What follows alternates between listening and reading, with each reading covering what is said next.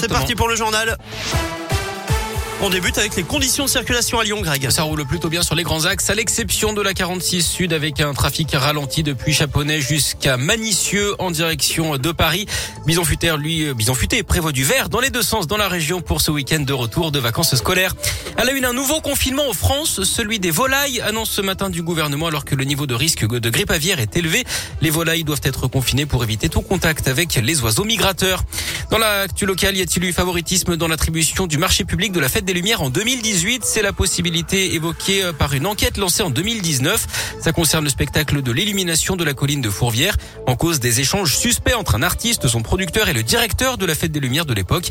Échange qui aurait permis au scénographe Damien Fontaine d'être retenu de manière déloyale dans l'appel d'offres au détriment d'un autre artiste qui avait porté plainte. Damien Fontaine, lui, conteste les faits. Un motard placé en garde à vue, il est accusé d'avoir percuté volontairement un CRS de Sainte-Foy-les-Lyons pour échapper à un contrôle hier au marché de Firmini dans la Loire. Sans casque, il avait ensuite terminé sa course contre une voiture, puis avait pris la fuite à pied, laissant sur place la moto triale et un sac avec du cannabis. Le motard connu de la justice âgé d'une vingtaine d'années a été arrêté hier après-midi. Son passager, lui, est toujours recherché.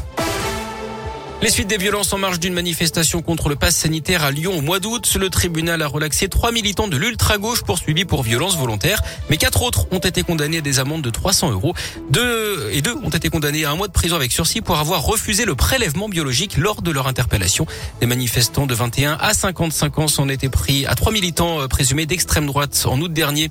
Énorme frayeur dont l'un hier les pompiers d'Oyonnax sont intervenus pour secourir un enfant de 3 ans assis sur le rebord d'une fenêtre d'un appartement au deuxième étage d'un immeuble à 8 mètres de haut. Spontanément, les habitants du quartier avaient installé des matelas en contrebas. C'est un pompier qui est venu lui porter secours en escaladant la façade à la force des bras.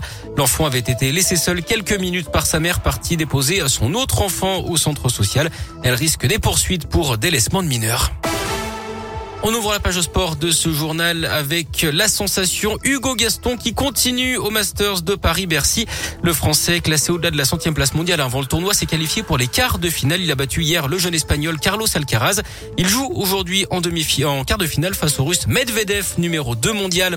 En foot, l'OL qualifié pour les huitièmes de finale de la Ligue Europa. Les Lyonnais ont emporté 3-0 contre le Sparta Prague hier. Match nul 0-0 entre Monaco et le PSV Eindhoven et entre Marseille et la Lazio Drome, deux buts partout. Et puis à suivre ce soir le début de la 13e journée de Ligue 1 avec Lens face à 3. Lyon sera en déplacement à Rennes à 20h45. Du basket aussi avec Lasvel qui continue de défier les grands d'Europe. Victoire 85 à 82 hier contre les Russes de Kazan. Les Villeurbanais, troisième de la compétition. Et puis une mission spatiale digne d'un film. Dans un peu moins d'un an, un vaisseau de la NASA va s'écraser volontairement à la surface d'un astéroïde. C'est pour dévier de sa trajectoire pour permettre à l'humanité d'éventuer un éventuel impact. Ça nous rappelle évidemment Armageddon.